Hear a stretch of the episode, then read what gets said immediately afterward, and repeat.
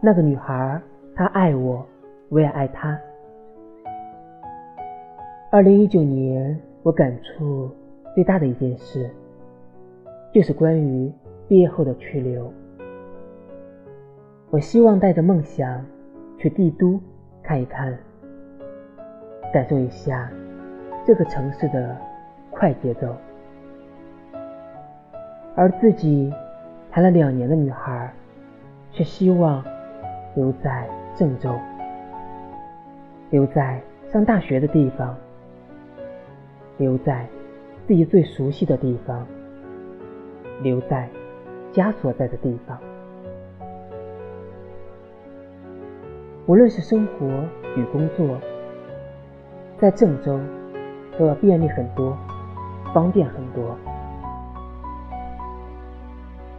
但在郑州生活了二十一年的我，并不希望自己的未来仅仅局限在这一方土地。说简单一点，世界这么大，我想去看看；岁月这么短，我想为自己而活。至少我还年轻的时候。为了这件事，我们大吵了一架，整整三天没有说话，谁都不愿意妥协，除非失去对方，给对方自由。后来，我父母不断的说说客，说家在这里，下班后回到家就可以吃到热乎乎的饭菜，并且还不用花钱租房子，简直包吃包住，多省心。我知道在北京生活，吃的、住的都要花钱，并且北京那边的花销。相对要很高一些，上下班坐公交、挤地铁也都很不方便。